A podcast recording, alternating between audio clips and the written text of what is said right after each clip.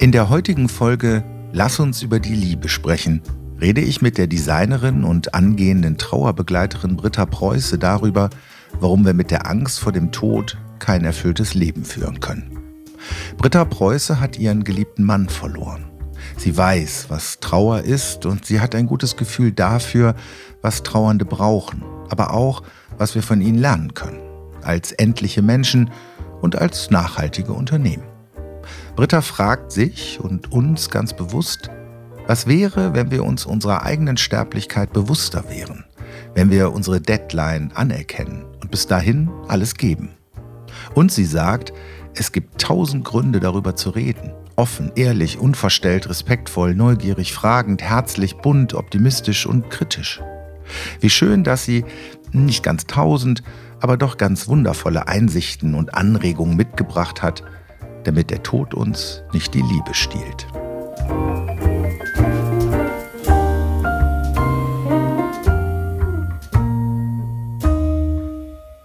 Liebe Britta, ich freue mich sehr, dass du hier bist, in Düsseldorf auf der Kleverstraße, den Weg über den Rhein gefunden hast. Und wir sprechen heute über ein Thema, was in unserer Gesellschaft nicht gerade das Thema ist, das man an der Bar bespricht. Wir haben ja im Vorgespräch schon über Bar gesprochen. Ein Thema, das nicht immer besprechbar ist, um ein Wort von dir zu wählen, und ähm, auf das auch nicht alle Menschen ansprechbar sind. Wir sprechen nämlich über das Thema Tod, das Thema Sterben, das Thema Trauer. Ein sehr persönliches Thema bei dir und auch ein Thema, das äh, dich beruflich äh, beschäftigt. Herzlich willkommen. Ja, vielen Dank, dass ich heute hier sein darf, Michael. Ich freue mich sehr. Ich freue mich ebenfalls. Und ich starte mit einem Text, der auf deiner Webseite steht, weil er meiner Meinung nach das Thema sehr schön einfliegt. Und ich habe mir äh, sogar äh, erlaubt, das etwas zu ergänzen, den Text, aber nur in einem einzigen Satz. Und da zwar, als wir uns kennengelernt haben in ähm, Wuppertal, bei einem gemeinsamen Freund, Bekannten, ähm, Arbeits, in einem Arbeitsumfeld äh, bei Fast Forwork. Da können wir vielleicht gleich auch noch ein paar äh, Takte zu sagen. Wir grüßen den Thomas Weltner hier an der Stelle ganz herzlich. Da haben wir uns kennengelernt, nachdem ich dort einen kleinen Impuls äh, geben durfte zu meinem äh, Thema, nämlich den Umgang mit Menschen, das Thema Begegnung und das passte irgendwie insgesamt ganz gut in unserem Gespräch und du hast mir danach eine Karte gegeben von dir und da stand drauf, oder steht immer noch drauf, Trauer ist Liebe in ihrer wildesten Form. Mhm. Und äh, das hat mich sehr berührt an der Stelle, weil ich ja auch viel selber mit Texten zu tun habe und mich immer freue, wenn tolle, große, bewegende Dinge auf eine sehr schöne, einfache Art und Weise formuliert sind. Auf deiner Seite habe ich dann Folgendes gefunden. Let's talk about death und ich war so frei, als ich den Text gelesen hatte und mich ein bisschen mehr mit dir auch beschäftigt hatte auf deiner Webseite, eine zweite Überschrift hinzuzufügen und die heißt Let's Talk About Love. Schön. Weil ja. eigentlich ist es das, was wir, glaube ich, auch äh, tun werden. Mhm. Und jetzt lese ich aber deinen Text vor, weil er, glaube ich, das Thema sehr gut einfliegt, wie gesagt. Mhm. Trauer ist Liebe in ihrer wildesten Form. Es ist Zeit, wir müssen über Sterben, Tod und Trauer reden. Sterben und Tod sind in unserer Gesellschaft tabu. Wir haben nie gelernt, wie man trauert. Wir auch. Schließlich wollen wir nicht wahrhaben, dass das Leben nur ein vorübergehender Zustand ist. Dass unser Leben eine echte Deadline hat. Das doch was wäre, wenn wir uns unserer eigenen Sterblichkeit bewusster wären. Wenn wir die Deadline anerkennen und bis dahin alles geben. Die Angst steht uns im Weg. Angst, über den Tod nachzudenken. Doch davon ist noch keiner gestorben. Ganz im Gegenteil, es bringt uns ganz viel, wenn wir uns mit der natürlichen Grenze des Lebens auseinandersetzen. Wir können ein mutigeres Leben führen, Prioritäten anders setzen, mehr Mitgefühl entwickeln. Und ein Selbstverständnis, damit wir am eigenen Lebensende so gehen können, wie wir gelebt haben. Mit Liebe, Hingabe und einem prall gefüllten gelebten Leben. Es gibt tausend Gründe, darüber zu reden. Offen, ehrlich, unverstellt, respektvoll, neugierig, fragend, herzlich, bunt, optimistisch und kritisch. Und das sollten wir tun. Das habe ich geschrieben. Das hast du geschrieben. Das ist so wahnsinnig äh, berührend, äh, das mal von jemand anders so vorgetragen zu hören. Da kann ich gar nicht glauben, dass das meine Gedanken sind. Doch, Boah, Wahnsinn. ich bin ergriffen. ergriffen ist ja vielleicht das richtige Wort. Ähm, wenn man zu solchen Worten kommt, dann kommt man, glaube ich, nicht ganz umsonst auf diese Worte. Und äh, die Worte haben dich deswegen ergriffen, weil du einen sehr, sehr lieben Menschen, nämlich deinen Mann, verloren hast. Mhm. Sonst hätte es dich wahrscheinlich auch nicht getrieben, so etwas so zu schreiben zu können. Und das ist das Thema, worüber wir reden. Trauer, wie man mit Trauer umgeht, um Einblicke bekommen, zu bekommen, wie das dir ergangen ist, wie du damit umgehst und gleichzeitig aber auch vielleicht allen, die jetzt zuhören und denen das noch bevorsteht oder die es selber schon am eigenen Leib erfahren haben, Anregungen, Nähe mit auf den Weg zu geben, dass die Trauer eben Teil des Lebens ist und auch die Fortsetzung unserer Liebe und die wildeste Form der Liebe. Und darüber wollen wir sprechen. Mhm. Dann würde ich vielleicht noch etwas anderes, was auch von dir ist, ähm, als Gedanken. Ich habe es schriftlich nochmal zusammengefasst, ähm, was ich gerade schon gesagt habe. Und ich glaube, das führt uns jetzt genau mitten ins Thema. Also, Trauer ist die Fortsetzung der Liebe. Im Christentum ist die Liebe das Größte. Paulus hat gesagt, Glaube, Liebe, Hoffnung, aber die Liebe ist die größte unter ihnen. Liebe kennt keine Angst. Fürchtet euch nicht. Steht da auch irgendwo im Christentum. Okay. Und du sagst, das Leben hält einiges für uns bereit. Und ich würde sagen, es zu gestalten, das ist uns anvertraut. Und du sagst ja auch, wir können das Beste daraus machen. Mhm. Das Leben hält einiges für uns bereit und es zu gestalten ist uns anvertraut. Wir sind als Trauernde aber zunächst mal nämlich an in einem extremen Schock, vor allen Dingen, wenn man seinen Mann verliert. Das stimmt, ja. Also, kannst, kannst du da vielleicht mhm. mich uns so ein bisschen mitnehmen, mhm. was das macht, die Trauer? Ich hole so ein bisschen aus und gehe mal ähm, zurück in das Jahr 2018. Da lief es für uns super. Beruflich war auch alles auf dem Höhenpunkt und äh, wir waren noch im Urlaub auf Hawaii, was super war. Und mein Mann hat schon gemerkt, boah, ich bin irgendwie so schlapp. Jetzt auch schon länger und es ist halt das viele Arbeiten und äh, naja gut, wenn wir zurückkommen, dann gehe ich mal zum Arzt mhm. und da ging das halt los. Also die Ärztin hatte Vermutungen, hat ihn nochmal woanders hingeschickt. Am Ende ist er ins Krankenhaus gekommen und die haben dann relativ schnell festgestellt, dass er Knochenmarkkrebs hatte, schon sehr weit fortgeschritten.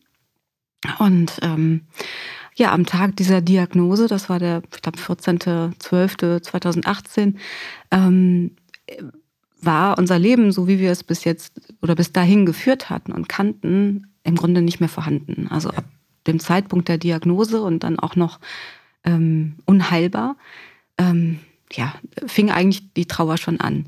Und dann hat es elf Monate gedauert mit allen möglichen Therapien, die alle nichts gebracht haben, bis er dann gestorben ist. Das war dann am 4. November 2019. Und ähm, das Schlimme ist halt, wenn dir gesagt wird, jetzt ist es soweit und der Mensch wird sterben, dann stirbt halt auch die Hoffnung. Und die Hoffnung, die trägt dich natürlich bis zum Schluss. Du hoffst immer.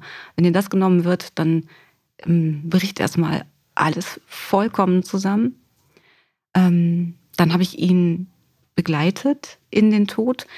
Und dann ist es natürlich nochmal ein ganz anderes Gefühl, wenn derjenige dann wirklich auch weg ist. Und das ist auch dieses Sterben zu begleiten und zu sehen, wie das Leben und auch die Seele aus einem Menschen rausgeht, das ist ähm, das Schlimmste, was ich je erlebt habe und war auch das eindrucksvollste überhaupt. Das ist Wahnsinn. Also das ist jetzt so, ja, was, was, äh, was passiert ist. Ja. Ja. Wie war deine Frage?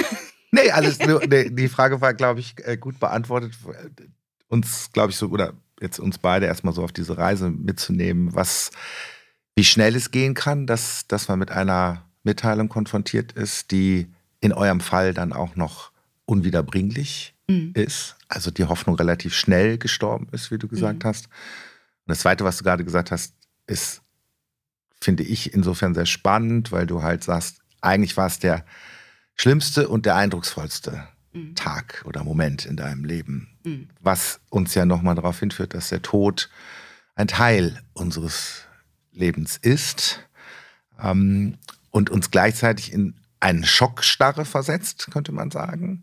Und andererseits uns aber auch nochmal eine tiefe Nähe ähm, ja auch beschert zu demjenigen, der dann aus dem Leben scheidet. Es gibt äh, zwei große wichtige Dinge, die im Menschsein mhm. vorhanden sind. Das ist die Geburt und der Tod. Ja. Und ich habe leider keine Kinder, deswegen kann ich äh, an meine eigene Geburt erinnere ich mich nicht mehr. Ähm, aber das stelle ich mir auch sehr eindrucksvoll vor. Ähm, aber ähm, ja, deswegen, der Tod ist auch etwas sehr Eindrucksvolles. Also das kann ich gar nicht beschreiben. Das muss man wirklich erlebt haben. Das, ähm, natürlich ist das unheimlich, unglaublich furchtbar. Aber ähm, ja, also mehr Leben in dem Moment, wo jemand stirbt, gibt es irgendwie nicht gefühlt. Das ist ja auch eine, also das ist ja auch eine sehr schöne Formulierung, dass eigentlich im Tod nochmal, weil du sagst, mehr Leben gibt mhm. es auch nicht, wo das nochmal irgendwie zusammenfällt. Also eigentlich, ich habe letztens mit einem Freund von mir gesprochen, der Theologe ist, der sprach vom Zusammenfall der Gegensätze. Und es scheint ja auch ein Moment zu sein, also wo Tod und Leben ineinander fallen, in dieser Intensität. Mhm. Ja, total. Und wo das Leben, das, das bisherige Leben endet. Also desjenigen, der stirbt, aber ja dein Leben sich auch radikal verändert. Ja, absolut. Also ich habe mir natürlich vorher schon Gedanken darüber gemacht, was passiert mit mir, wenn, wenn Carsten ähm, nicht mehr da ist. Ähm, aber die Situation, wenn er dann wirklich nicht mehr da ist, ist nochmal eine ganz andere. Ja. Also auch gefühlt, da kann man sich auch nicht drauf vorbereiten. Ja. Also das, ich werde auch nie vergessen, die, die erste Nacht zu Hause, das ist, also er ist nachts um 23 Uhr gestorben im Krankenhaus und ich bin dann nach Hause gefahren worden von einem Freund von uns. Und ähm, als ich dann so ganz alleine in dieser Wohnung war, boah, das ist auch ein ganz krasser Zustand. Ja. Also du bist auch gar nicht mehr gefühlt auf diesem Planeten dann. Du bist irgendwo ein Alien auf einem anderen, ja. in einer anderen Welt. Ja. ja. Also es verändert alles. Weil wir als Menschen ja auch immer Beziehungswesen sind und ähm, zwar in einer Welt leben, die sehr die Selbstbestimmung und das eigene in den Vordergrund stellt, aber ich glaube, der Verlust zeigt auch immer, wie stark eigentlich dieses Ich und Du zusammenhängen. Und wenn es dann noch mit Menschen ist, der so eng ist, mhm. wird man halt nochmal auch sehr stark auf sich zurückgeworfen und merkt, ja, da fehlt jetzt was radikal, fehlt was. Absolut. Also ähm, ich sagte eben schon, das fängt schon bei der Diagnose an dass man, dass man trauert um das Leben, das man nicht mehr führen kann, um ja. das Leben, was ja. man geführt hat, was man schon weiß, das gibt es so nicht mehr, es ist unwiederbringlich. Das ist ja auch was. Ich bin immer durchs Leben gegangen ähm, mit dem Gefühl, ach ja, du kannst deine Entscheidung auch irgendwie wieder rückgängig machen. Mhm. Das ist gar kein Problem. Irgendwie kommst du da schon wieder raus. Und das war jetzt was, da kommt man nicht wieder raus. Also eine tödliche Krankheit, da kommst du nicht wieder raus. Und auch das zu akzeptieren, ich habe das, glaube ich, geschafft, alles irgendwie auch zu akzeptieren, weil die Liebe so groß war. Weil ich habe mich in dem Moment zurückgenommen und habe versucht, einfach nur für meinen Mann da zu sein und zu schauen, was braucht er jetzt gerade in diesem Moment, was geht, was können wir leisten, was können wir tun, ähm, wie geht es ihm. Und ich war da im Grunde ja wirklich zurückgestellt und ähm, habe das alles so akzeptiert, damit es für ihn leichter wird, damit ja. er nicht sich noch damit auseinandersetzen muss, dass ich mich damit auseinandersetze. Und das macht man aus Liebe. Das ist, das ist ja auch ein, finde ich immer ein ganz interessantes Thema. Man sorgt sich ähm, um den anderen, nimmt sich sehr stark zurück. Ähm, dein Mann hat sich wahrscheinlich ja auch um dich gesorgt, dass der, der geht, ja auch Sorge trägt, wie geht es mit denen weiter, die ich zurücklasse. Ja, der ja. hat natürlich, soweit er konnte, alles, was er noch geschafft hat, vorzubereiten, hat er dann vorbereitet. Ja, also ja. irgendwelche Konten aufgelöst oder ähm, also so Zusatzkonten aufgelöst und Mitgliedschaften gekündigt und sowas. Da habe ich auch, da wie schwer muss das einem fallen? Ich, ich, also da kann man sich gar nicht reinversetzen. Deswegen, ich habe immer gedacht, ich bin nicht derjenige, der stirbt. Mein Mann hat es da viel schwerer, sich damit auseinanderzusetzen und solche Mitgliedschaften zu kündigen. Nicht, wenn man einfach austreten will, weil es zu teuer ist, mhm. sondern weil, das, weil man weiß, dass man stirbt. Das ist, ja. kann man sich nicht vorstellen. Deswegen habe ich gesagt, es ist äh, in der begrenzten Zeit, die er jetzt noch hat, ähm, muss ich ihm das so leicht wie möglich machen. Wie, wie redet man denn über den Tod, wenn er so unwiederbringlich ist, in so einer liebevollen Beziehung? Also es gibt Menschen, die können miteinander dann darüber reden. Das habe ich jetzt auch äh, erfahren. Wir konnten es nicht so gut. Also ja. mein Mann wollte nicht darüber reden, weil er wirklich gekämpft hat bis zum Schluss, dass er irgendwie am Leben bleibt. Er wollte es nicht wahrhaben. Ja. Ne? Und ja. ähm, hat versucht, alles dafür zu tun, um diese Krankheit irgendwie zu besiegen oder einzudämmen. Und ähm, also das, ähm, er hat sich auch nicht Gedanken darüber gemacht, wie er beerdigt werden will oder so. Also ja, ja. das war tatsächlich mal irgendwann so ein Nachmittag bei seinen Eltern, so am Kaffeetisch, dass er seine Eltern gefragt hat, so, ähm, wie habt ihr das geplant? Ihr habt doch schon eure Vorsorge, wo die gesagt haben, ja, wir lassen uns auf jeden Fall ähm, ähm, Feuer bestatten. Wo Ja. er gesagt hat, ja, ich glaube, dann mache ich das wohl auch. Okay, So. okay. Ja. Das war dann für mich so, ah, okay, das, das wusste ich dann und das war auch ganz gut, weil eine Feuerbestattung bedeutet, also eine Urnenbeisetzung, dass du einfach hinterher noch ein bisschen mehr Zeit hast, um auch eine Trauerfeier, einen Abschied zu gestalten. Das war ganz gut, weil wenn du jetzt erdbestattet wirst, so im Sarg, dann hat das äh, eine etwas kürzere Frist, kannst Ja, du nicht so viel ja. vorbereiten an Abschiedszeremonien. ähm, aber ansonsten hat er nicht darüber sprechen wollen. Ja. Bis, bis zum Schluss praktisch dann Ja. auch nicht. Ja. Er ja. hat auch mir so gar nicht so viel gesagt, ähm, bis dann äh, irgendwann hat er mal gesagt, ähm, ich wäre tapfer gewesen. ja. So und und ein Satz, den ich nie vergessen werde, war, das war im Zusammenhang mit dem äh, Kaffeekränzchen bei seinen Eltern. Ähm, wenn ich dann da auf dem Friedhof liege, dann kommst du mich doch besuchen, oder? Hat er, ja. Oh. Ja. Das geht natürlich auch nochmal richtig rein. Ja. Mhm. Ah, Friedhof ist auch nochmal so ein ganz eigenes Thema. Ja. Jedenfalls, ich habe mich, ich habe mich halt damit beschäftigt. Ich bin halt ähm, grundsätzlich sehr neugierig. Ich wollte vorbereitet sein, was passiert. Ähm, nicht mit dieser Krankheit. Also mit Krebs kann ich wirklich nicht gut umgehen. Ja. Ähm, ich wollte aber wissen, was passiert, wenn er stirbt. Wie kann ich da für ihn da sein? Und was passiert? Worauf kann ich mich vorbereiten? Ähm, und was passiert mit mir danach? Also Ja. auch da zu gucken, was, ähm, wie geht's dann weiter? Ähm, das hatte ich innerlich alles irgendwie schon mal durchgespielt, ähm, weil ich einfach mir vorgenommen hatte, ich will danach nicht in so ein Loch fallen, sondern Ja. ich will aktiv äh, da für ihn da sein und auch alles drumherum gestalten und auch für seine Eltern da sein und für die, für die restliche Ja. Familie. Und ähm, deswegen wusste ich auch relativ schnell, was ich zu tun hatte danach und äh, habe das auch alles relativ gut abspulen können. Da sind ja zwei Sachen drin. Das eine ist, dass du gesagt hast, man kann sich eigentlich nicht vorbereiten. Auf der anderen Seite kann man sich insofern vorbereiten, dass man auch Dinge nochmal übernimmt, die ja auch eine bestimmte Konzentration erfordern und auch Ablenkung Hm. bedeuten. Und ist es noch was anderes drin? Äh, Da sind ja auch noch dann die Eltern deines Mannes, die ihren Sohn verlieren. Da muss man aber auch aufpassen, dass so die eigenen Kraftreserven das alles halten können. Ne? Weil du ja dann auch noch wieder mit der Trauer, du hast ja nicht nur deine eigene Trauer, du bist ja in dem Fall auch noch mit der Trauer der Eltern auch noch mit konfrontiert. Ne? Ja, und die ist eine ganz andere. Ja. Also meine Schwiegereltern sind eine ganz andere Generation, die sind schon Mitte 80 und die haben auch ganz andere Lebenserfahrung, auch was Tod und Trauer angeht. Ja. Und damals wurde noch weniger darüber gesprochen. Ja. Und ähm, von daher haben die auch ganz, die trauern ganz anders. Ja. Ne? Es hat lange gedauert, bis wir uns wirklich so auf, einem, auf einer Ebene wieder treffen konnten, ähm, auf der wir es miteinander aushalten konnten. Ja. Ähm, aber ich habe deswegen auch zwei Trauerfeiern organisiert. Es gab eine große Mhm. Trauerfeier, da waren über 100 Leute, Freunde, Kollegen von meinem Mann, alles dabei.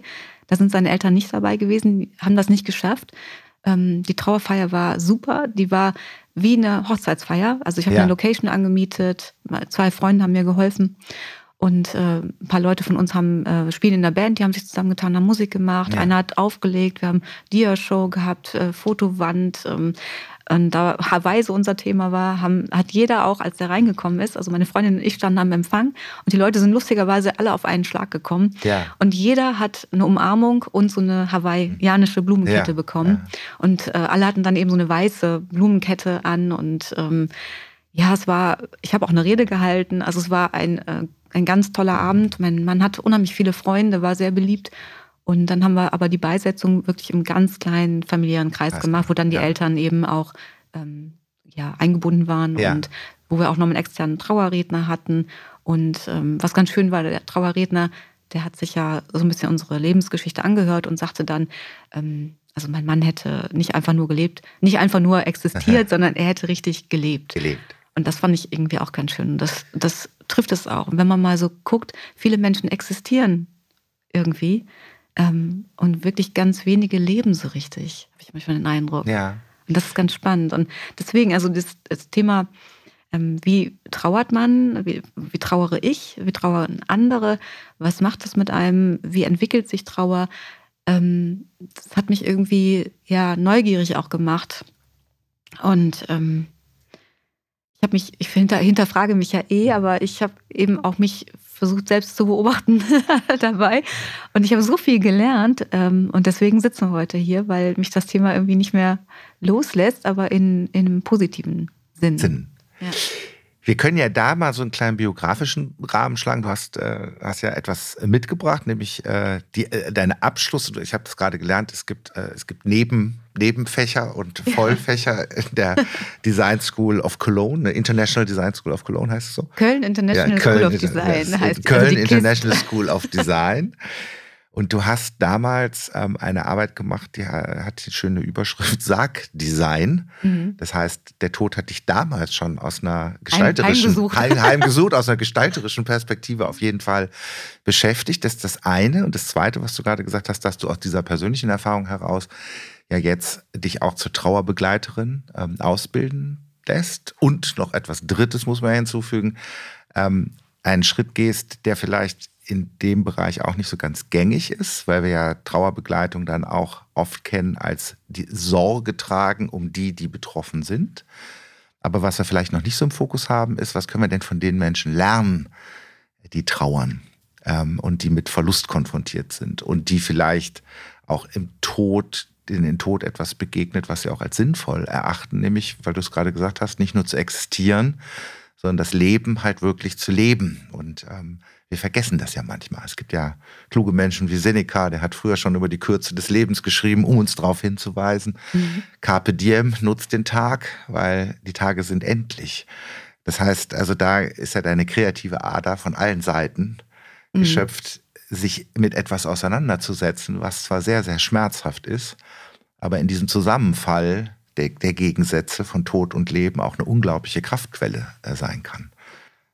Absolut. Also ich bin jetzt im vierten Trauerjahr und ich habe jetzt festgestellt, dass äh, für mich meine Trauer ähm, fast schon, ja, oder eigentlich eine Ressource geworden ist. Ja. Also die stärkt mich. Ich, das ist wie so ein, ich hacke mich unter und die Trauer geht mit mir durch dick und dünn. Und ähm, das ähm, ist jetzt nicht nur die Trauer ähm, über den Verlust meines Mannes, sondern alles, was irgendwie da mit reinspielt. Und das ist schon irre, dass sich das so entwickeln kann, wenn man auch natürlich daran arbeitet.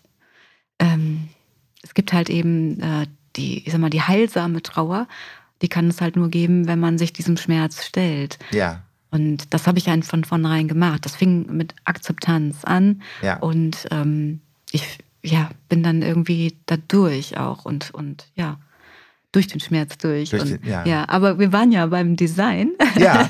Tatsächlich ist es so, dass ich, ich äh, habe eben nochmal versucht äh, zu reflektieren, woher das, dieses Interesse kam. Also ich weiß, dass meine Eltern früher, als ich klein war, als Kind gesagt haben, so ja, mit Tod und Trauer hattest du nichts am Hut. Aber irgendwann kam das so durch diese Arbeit, die ich geschrieben mhm. hatte.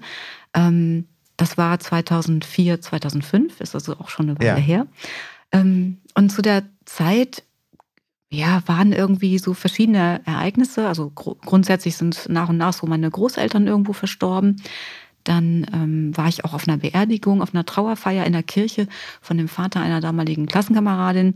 Und da ging es halt wirklich auch um dann, weiß nicht, ich sag mal fünf Minuten um den Verstorbenen und 55 Minuten um das Lamm Gottes. Mhm. Und mhm. Äh, wo ich dachte so, boah, da bin ich nicht mit einverstanden. Ich äh, kann ähm, der katholischen Kirche da irgendwie nichts abgewinnen an Trost und ähm, auch den Blick auf den Verstorbenen. Das passt mir nicht und es passt für mich auch nicht in die heutige Zeit. Und das war, glaube ich, so ein bisschen der Anlass äh, für dieses Thema. Hinterher ist auch noch eine Bekannte von mir, ähm, hat sich das Leben genommen, das spielt da auch noch mit rein.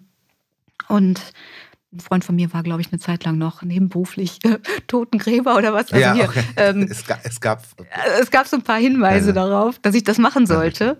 Und ich habe immer, also ich bin ja jetzt äh, schon 48 und im Laufe meines Lebens habe ich festgestellt, ähm, bin ich doch oftmals sehr dem, ähm, dem Nostalgischen irgendwie, ja. ähm, habe ich so ein Gespür dafür. Und ja. ähm, ich bin nicht rückwärtsgewandt, weil ich denke ganz viel auch in die Zukunft. Aber ich habe immer so diesen, diesen Bezug zu irgendwas Vergangenem. Ähm, und jetzt zuletzt auch in dieser Ausbildung zur Trauerbegleiterin habe ich auch festgestellt, ich habe irgendwie so einen Bezug auch zu meinen Ahnen. Also das ist ganz, ganz spannend. das passt ja auch gut, glaube ich, weil dass die Trauer, weil du gesagt hast, also neben der Geburt, also ist die Trauer, also der Tod ist natürlich, sind die beiden Erlebnisse, die uns ja auch darauf hinweisen, dass wir, ja, wir sind hier in einer bestimmten Dimension, um's mal, unser Leben mhm. ist eine Dimension und aber vor uns gab es etwas und nach uns wird es auch etwas geben. Und das ist natürlich auch eine, eine Vorstellung, der man sich jetzt nicht mal so im Nebenbei stellt, aber die einem natürlich in den Sinn kommt. Und dann fragt man sich natürlich auch automatisch, denke ich, so, wo kommen wir her? Wie gehen, wie sind Leute, wie gehen Menschen mit Trauer um? Also, wenn wir jetzt bei Sargdesign, warum haben wir überhaupt Särge? Warum schauen sich Menschen äh, den Verstorbenen nochmal an? Ähm, warum sind Beerdigung oder Bestattung so, wie wir sie in unserem Kulturkreis leben? Das heißt, wir stehen in einer langen Tradition von Menschen, von denen wir was lernen können. Also ich habe ja auch immer so einen Geschichtsbezug, ja. weil ich immer denke, man, man, muss ja nicht immer alles neu erfinden. Man kann ja, ja mal genau. gucken, was ist denn da schon Kluges, ähm, was uns eben zeigt, ähm, dass wir da auch in einer Tradition stehen. Und das ist vielleicht die Herausforderung als Mensch. Also die, weil du gerade gesagt hast, katholische Kirche, die auf der Ebene vielleicht in einer Art und Weise beantwortet wird, wo wir sagen, da geht der, das Individuum ja verloren. Da sind wir nur noch Mensch, einer von allen, eine von allen. Und wir leben vielleicht in einer Zeit, wo wir uns mehr Persönlichkeit und Persönliches auch wünschen würden. Und dann kommen wir in eine Auseinandersetzung. Und mhm. äh, wir können auf was zurückgreifen und können sagen, das verstehe ich, aber das ist nicht so meins. Können wir das vielleicht anders machen? Was kann ich aber auch davon lernen? Also Rituale sind ja oft auch sehr hilfreich, weil sie uns entlasten. Absolut, absolut. Weil bei der Trauer, aber da können wir gleich drüber reden, mhm. ist ja ganz oft eine Frage, wir stellen das kurz zurück, weil wir ja bei Design noch sind. Ja, genau. Ähm, aber wenn man Design vielleicht als Gestaltung versteht, passt es dann auch wieder. Aber lass uns trotzdem gleich drüber reden, weil viele Leute ja, Menschen das Problem haben, was, wie gehe ich mit Menschen um, die trauern? Was, wie muss ich das machen? Weil ich habe so viel Angst, was Falsches zu machen. Und meistens passiert dann das Falscheste, was man machen kann, gar nicht da zu sein. Aber da können wir vielleicht auch aus seinen eigenen Erfahrungen drüber sprechen. Ja, das ist, das ist natürlich genau das. Wir, habe ich ja, äh, hast du eben in dem Text ja von mir ja, vorgelesen. Ja. Also wir haben ja nicht gelernt zu trauern. Ja, also das fängt ja schon damit an, dass wir als Kinder ja, vielleicht mit auf Beerdigungen dürfen, aber ah, auch nicht vielleicht unbedingt so nah ans Grab dran ja, oder ja. Ne, also auf gar keinen Fall auf dem Friedhof spielen oder so. Ja, also es, ähm, man wird schon ferngehalten und generell hat das alles gesellschaftlich, geschichtlich gewachsene äh, Auswirkungen auf uns gehabt. Und äh, ich habe mich ja eben, und das war das Schöne, auch in diesem Design-Diplomthema ähm, mit der ganzen Bestattungskultur ähm, beschäftigt ähm, weniger jetzt wirklich mit der Trauerkultur. Das ist das, was ich ja, dann jetzt ja. als nächstes mache. Ähm, aber der, der, Blick zurück zeigt natürlich auch und der Blick jetzt auch zu gucken, ähm, wie hat sich das entwickelt, macht eben auch deutlich, warum wir verlernt haben zu trauern und wo das herkommt. Und ähm, vielleicht stecken da in dem Rückblick natürlich auch Möglichkeiten und Lösungen drin, das wieder aufzubrechen. Ja. Und das ist halt was, was mich total äh, fasziniert, auch zu schauen, so wie, wie, wie geht das? Wo, ja, wie kann ich, äh, wie kann ich auch wieder lernen zu trauern? Und äh, ja, da Tod eben auch ganz viel mit Leben zu tun hat, wie kann ich tatsächlich auch wieder lernen, wirklich zu leben? Das ist vielleicht, äh, da würde ich sagen, das ist das, was mir auch so in der Beschäftigung oder unserem Vorgespräch auch aufgefallen ist, wie stark das eigentlich miteinander verwoben ist und ähm, wie sehr das eigentlich auch eine Einübung ins Leben ist, mhm. der Umgang mit dem Tod und damit halt auch seinen Schrecken verliert. Ich glaube, das ist äh, das Problem, wenn man sich gar nicht dem Tod stellt, dann ist er aber trotzdem ja irgendwie immer mit dabei, weil irgendwann weiß man, er kommt und dann kommt er mit aller Wucht. Und äh, wenn man ihn schon vorher einlädt, mal mit dabei zu sitzen, dann verliert er vielleicht auch eher seinen Schrecken. Ja, das geht auf ganz vielen Ebenen so. Wenn ich mich, das habe ich bei dem Diplomthema gemerkt, ich habe mich ja 2004, 2005 damit beschäftigt und es fiel mir natürlich jetzt, als dann mein Mann gestorben ist, viel einfacher, zum Bestatter zu gehen, zu wissen, was ich will ja. und eine Trauerfeier zu organisieren, zu wissen, wie eine Beerdigung abläuft, was ich tun muss und so weiter. Ähm, wo ich natürlich erstmal total froh war, dass ich einfach diese Berührungsängste nicht hatte. Diese Hemmschwelle war abgebaut und ich konnte das alles regeln, auch alleine regeln. Ähm, das hat mir super geholfen. Aber generell hilft es natürlich auch, ja, auf, auf vielen anderen Ebenen, auf die wir sicherlich gleich noch zu sprechen kommen. Also ich finde, das Thema ist so umfangreich, dass man manchmal gar nicht weiß, wo man da man anfangen soll, darüber zu reden, aber auch dran zu denken. Also das, ich finde, es ist einfach super faszinierend. Und auch nochmal danke, dass wir heute darüber sprechen können. Wir haben uns ja im Vorfeld auch schon mal darüber, darüber unterhalten und äh, konnten ja auch direkt so Ping-Pong spielen. Ähm, und äh, das ist natürlich toll, wenn man da auch einen Gesprächspartner hat, der diese Dinge auch aufgreift und mitdenkt und äh, ja, ja, gerne. Finde ich super. ja, sehr gerne, weil es äh, ist ja auch eine große Freude ist, ähm, ja, in, in, diese Begegnung zu kommen und äh, dann ja auch selber was zu lernen und im Gespräch was gemeinsam zu entwickeln und ähm, ja, und über dich zu reden, deine Erfahrungen ähm, und die Möglichkeiten dann weiterzugeben an die, die zuhören, zu sagen, okay, wenn ich ähm, mal in Trauer bin, was wir alle nämlich sein werden, über kurz oder lang oder schon mal war, äh, was hilft es, ähm, da mehr im Gespräch äh, zu sein und das nicht so sehr auszublenden.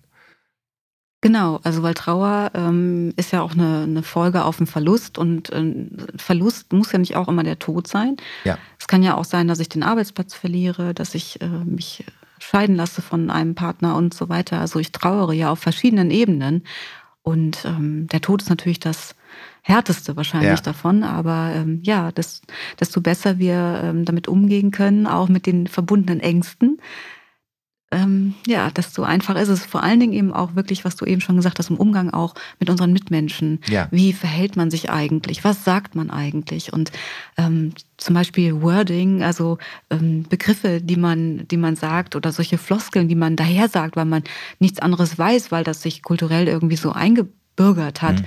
Ähm, das ist lange nicht mehr zeitgemäß. Und wenn ich, ähm, wir hatten letztens das schöne Beispiel, ähm, eine ähm, Kollegin aus der Trauerausbildung, die hat ihr Kind verloren und dann hat die zu hören bekommen, ja, mein herzliches Beileid, wo sie sagte, Beileid, ich will nicht noch mehr Leid obendrauf, mhm. nicht noch dein Leid dabei.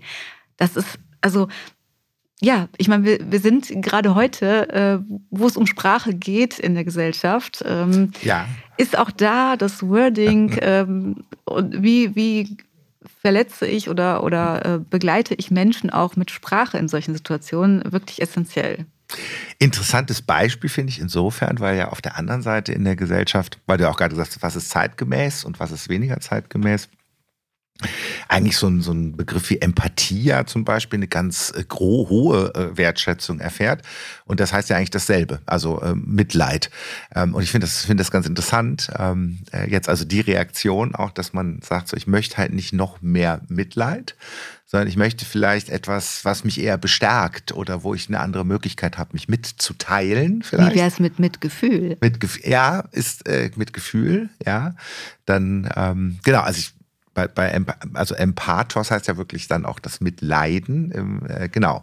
Aber interessant ist, und das ist vielleicht wichtig für Leute, die sich auch wirklich die Fragen stellen, ähm, was kann ich tun, um wirklich für den anderen da zu sein, ähm, dass ich auch äh, mit diesen Wahrnehmungen, die du gerade beschrieben hast, ja umgehen lernen muss.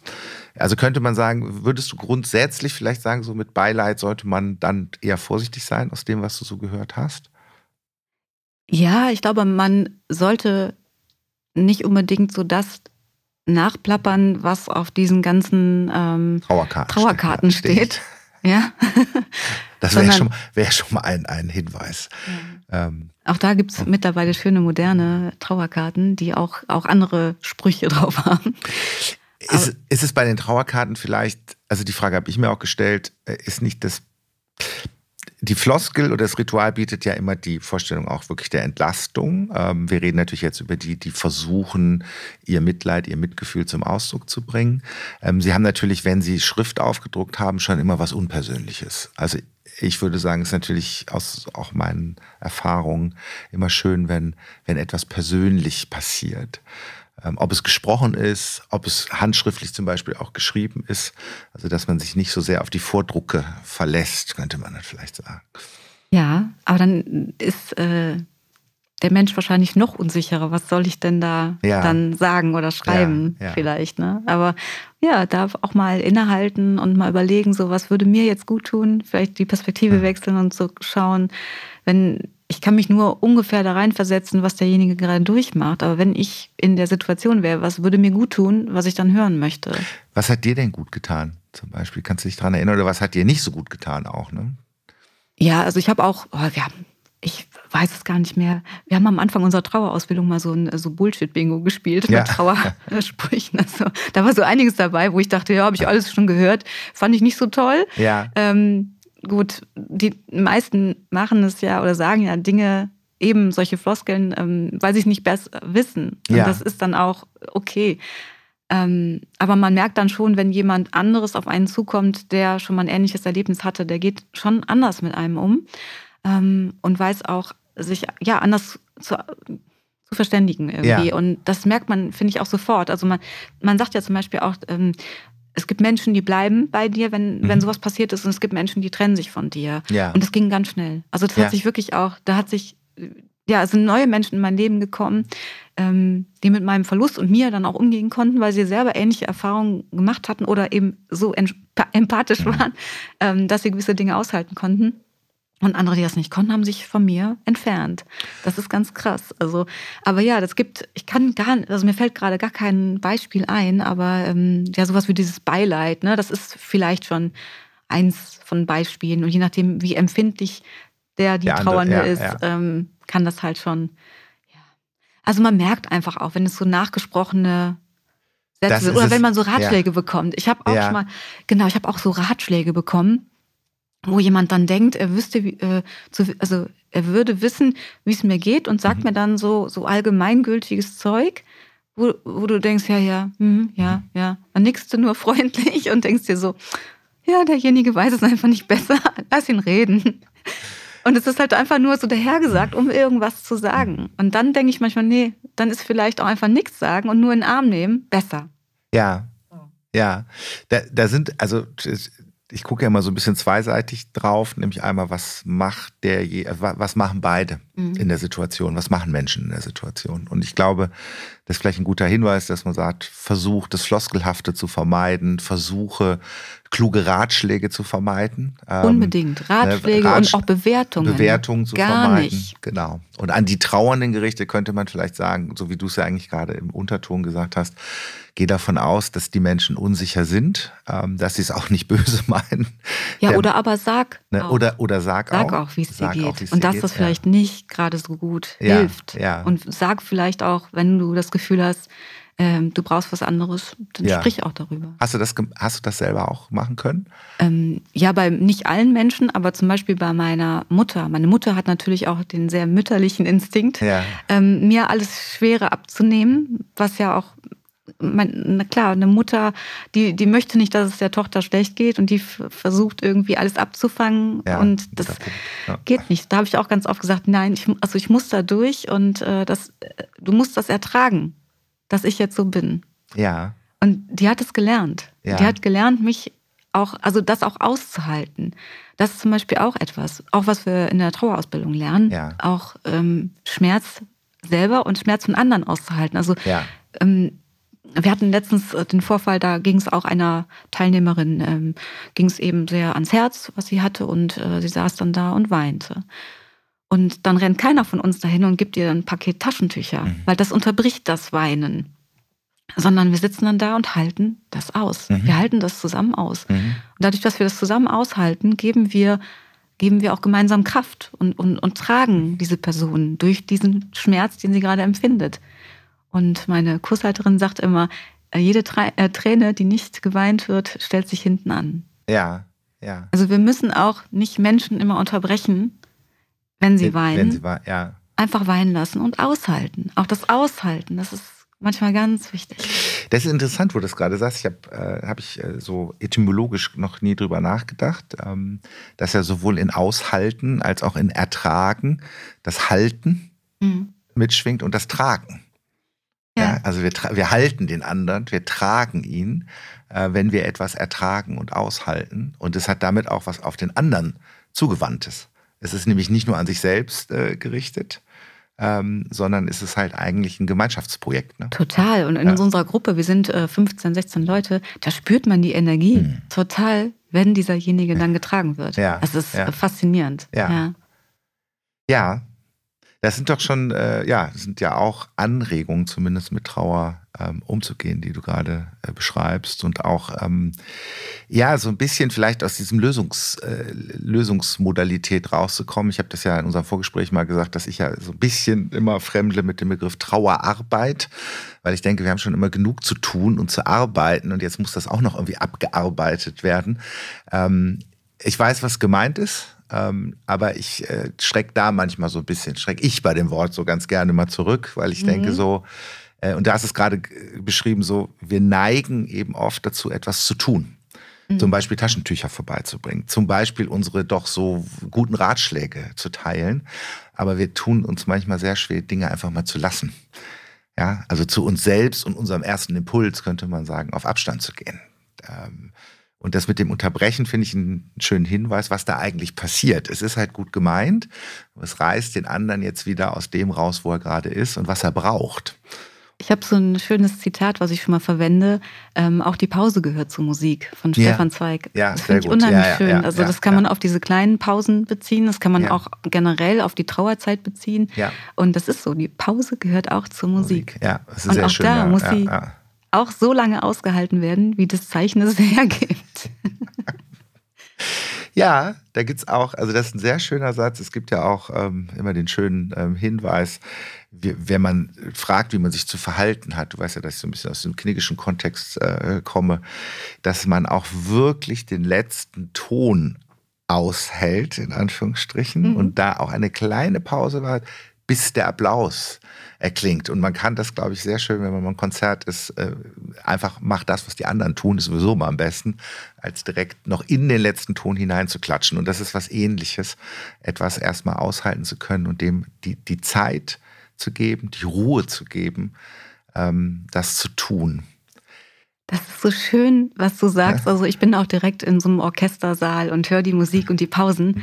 Ähm, und ich finde, das ist ja auch großartig. Da ist ja auch so eine Energie. Und das ist so schön übertragbar auch ähm, auf unser Leben. Also, dass, ähm, dass man gewisse Dinge auch mal, also auch aushält, gewisse Pausen auch aushält und auch im Bewusstsein und in der Entscheidung, das jetzt so zu tun und was anderes nicht zu tun.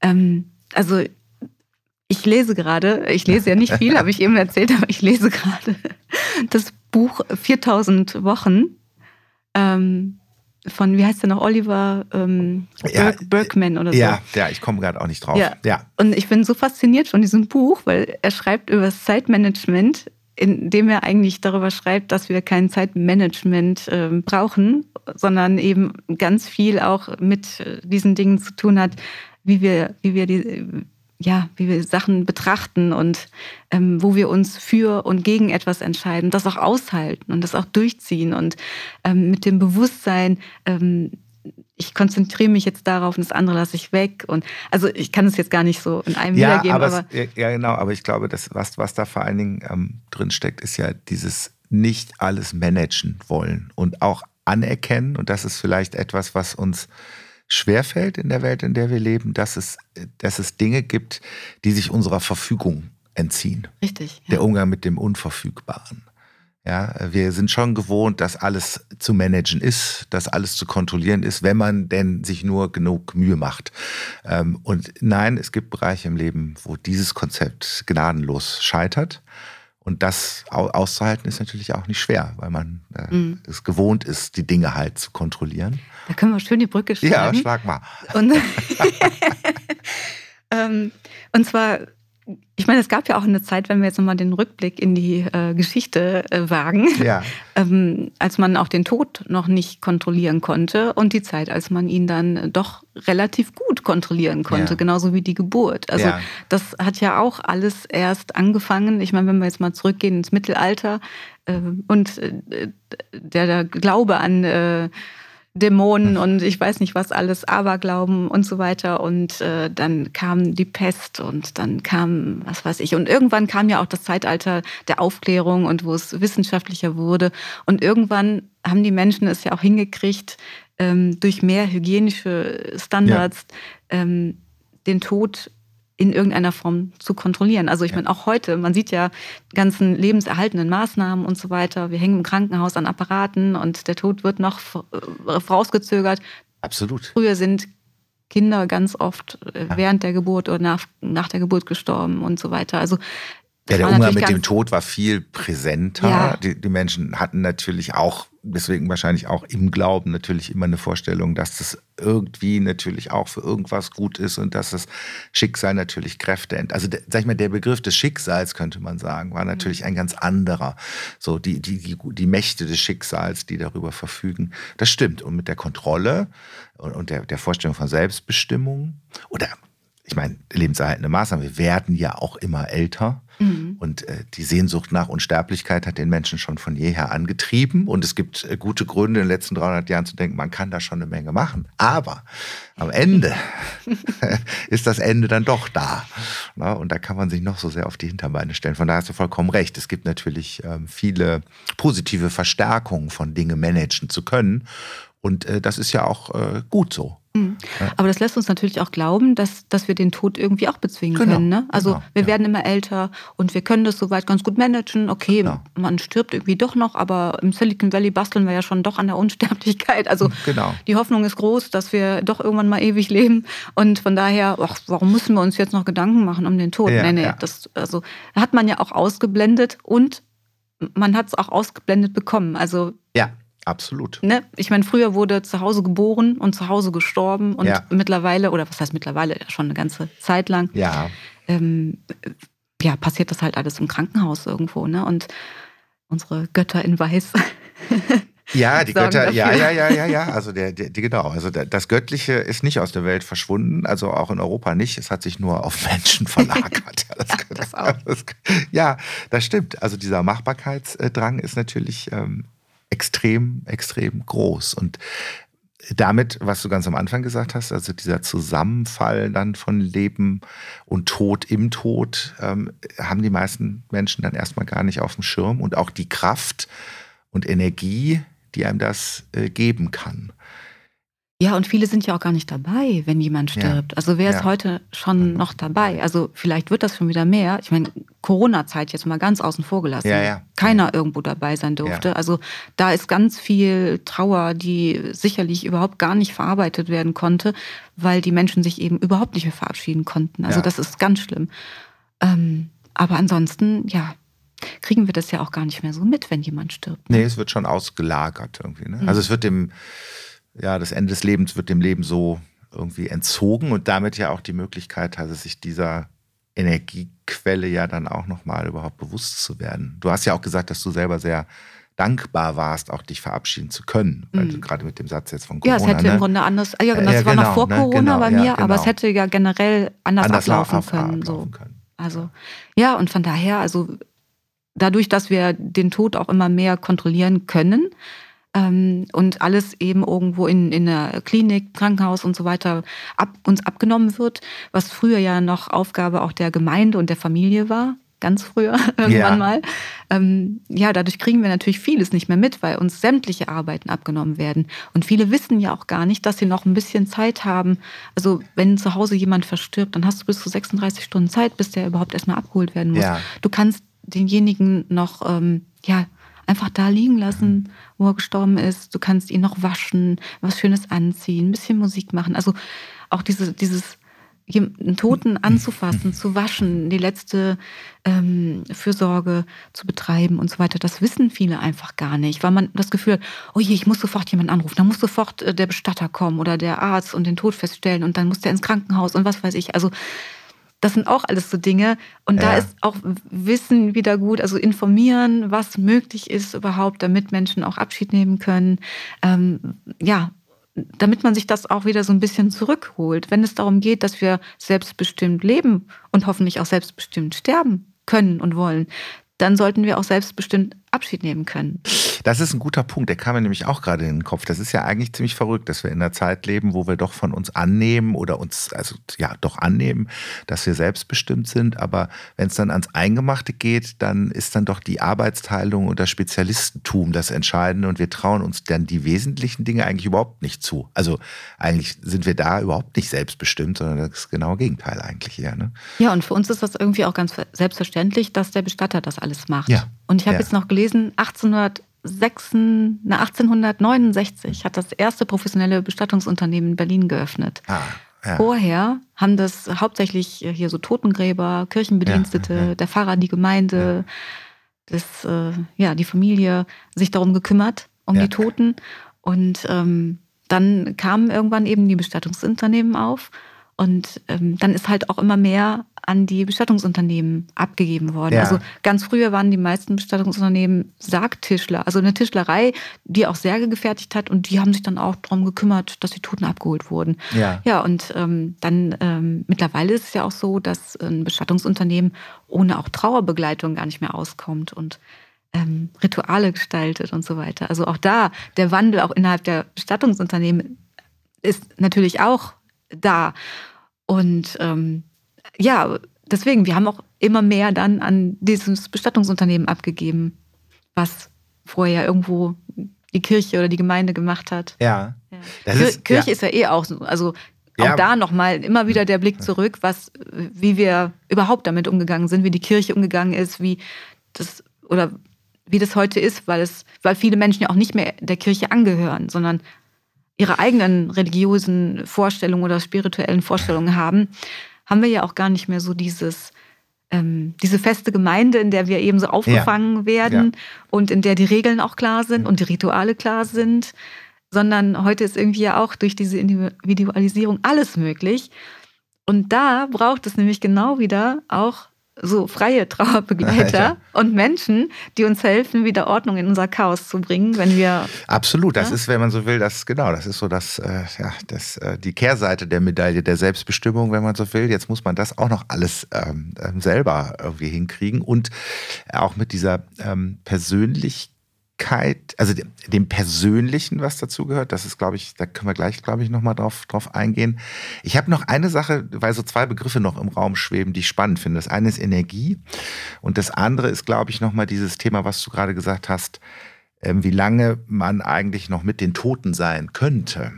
Und auch, wo du auch das Thema Waschen, also Waschung, Körperlichkeit, Anziehen, äh, das finde ich total spannend, weil das ja aus unserer Gesellschaft auch immer mehr eigentlich zu verschwinden scheint, dass das überhaupt eine Option wäre. Das ist ja eher, jetzt ist, jetzt ist er sie tot, was ist das jetzt nur Körper? Äh, müssen wir das Fenster aufmachen wie früher, damit die Seele herausfliegen äh, kann? Äh, ist das jetzt, strahlt der Körper eher Ruhe aus oder ist, ist er oder sie das gar nicht mehr, weil die Seele weg ist? Also es stellen sich ja auch plötzlich ganz viele Fragen, die wir uns nicht mehr so selbstverständlich beantworten können in unserer Zeit. Ne? Hm. Ja, ich glaube, zu dem toten Körper gibt es ähm, ganz unterschiedliche ähm, Wahrnehmungen, Ja, also Zugänge. Zugänge. Ja, ja. Genau. Also es gibt, gibt natürlich Menschen, die sagen, boah, hol den sofort ab. Ich will Ja. den nicht Ja. sehen, ich will den nicht anfassen und so weiter. ja. Die haben einfach auch Angst davor. Man weiß natürlich auch nicht, je nachdem, wie derjenige gestorben ist, was, wie ansehnlich der ist und Ja, so weiter. Das spielt natürlich eine Ähm, große Rolle, ja. Aber auch da, also wenn die, also die wenigsten versterben ja, glaube ich, zu Hause. Ich weiß das Ja. jetzt nicht genau, aber ich schätze mal, dass die Würde ich meisten doch jetzt, im ja, Krankenhaus ja. sterben. So.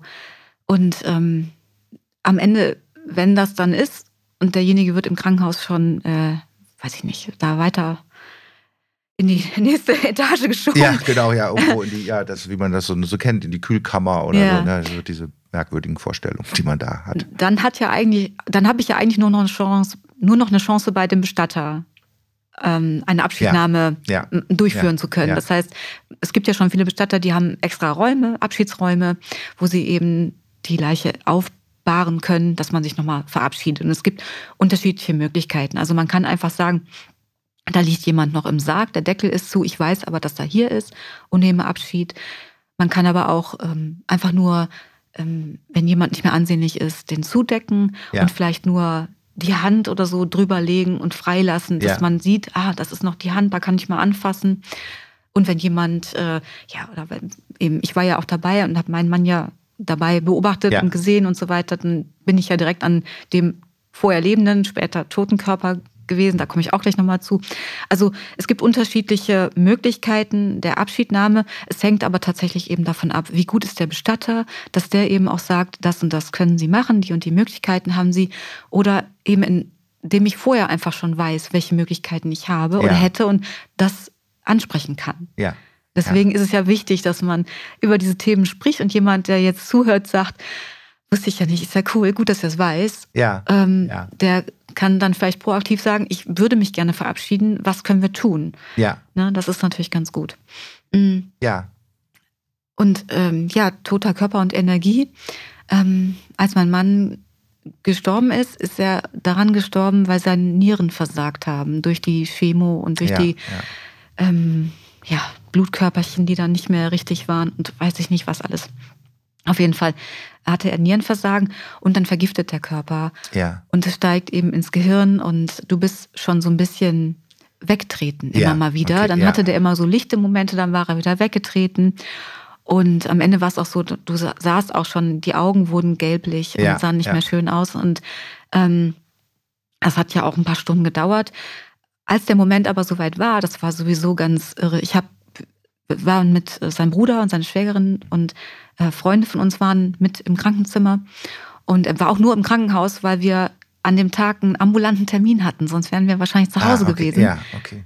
Ähm, aber es war ganz gut, dass wir im Krankenhaus waren, weil ich konnte mich dadurch, dass sich um ihn gekümmert wurde, konnte ich mich auch um ihn kümmern und Ja. musste nicht zu Hause sitzen, Angst haben, was passiert da gerade, sondern der Arzt hat sich noch verabschiedet, die Krankenschwester wusste, was los ist, die konnten mich beruhigen, ich konnte alle anderen anrufen, wir haben irgendwann ein Zimmer bekommen und nach ein paar Stunden war es soweit. Und dann war noch mal ein Freund relativ spät dazugekommen. Da haben wir uns alle in dem Zimmer um ihn herum noch mal umgesetzt. Und dann habe ich mich ähm, neben ihn gesetzt und hatte meine Hand auf seiner Brust und habe dann gemerkt, oh, das Herz wird langsamer. Ich glaube, es ist gleich soweit. Und dann war es auch soweit, der letzte Atemzug.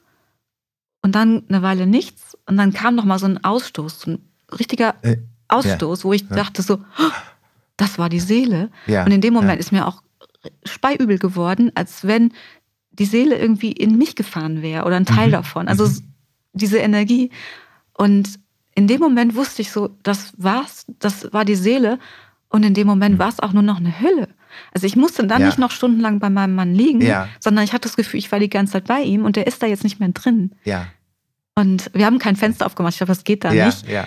Ähm, da habe ich hinterher auch gedacht, als ich den Spruch gehört habe, habe ich gedacht, oh Gott, du hast kein Fenster aufgemacht. Aber jetzt habe ich in irgendwelchen ähm, historischen Büchern gelesen, dass das auch, der, eine glaubt so, der andere glaubt so. Und das ist halt auch wieder mehr oder weniger In, Aberglaube. in, in, in dem Fall ist es ja auch so, dass die Seele in dich gefahren ist und dann Ja, genau. äh, nimmst du sie ja mit, mitgenommen. auch hast du sie ja mitgenommen. Ja, genau. Aber das ist meine Erfahrung gewesen. Hm. Ähm, ich wusste zu dem Zeitpunkt nicht, was mit mir später mal passieren soll, ob ich selber beerdigt werden will oder Ja, ob ich ja. ähm, in die Feuerbestattung gehe. gehe. Äh, Ja. Und habe dann gedacht, wenn das so ist, dass der Körper dann am Ende nur noch die Hülle ist, Ja. dann soll nur dafür Sorge getragen werden, dass meine Seele rausfahren kann und dann ist Ja. mit der Hülle kann dann irgendwas Kann passieren. da was. Ja. Das hat mich irgendwie auch beruhigt. Ja. Also das kann, deswegen, das kann auf, auf je- jeder hat da so seine eigenen ähm, Gedanken dazu. Ähm, ich glaube, wichtig ist einfach mal, wenn man jemanden nicht beim Sterben begleiten kann, wenigstens diesen, diesen toten Menschen einmal zu sehen und ihn auch anzufassen. Ja. Ähm, nicht nur, dass wir das Thema hier besprechbar machen wollen, wir wollen auch das Thema begreifbar Ja, machen. Also ja. du musst es begreifen, dass da jemand nicht mehr lebt. Ja. Und das kannst du am besten, wenn du es siehst und ihn anfassen kannst. Ja.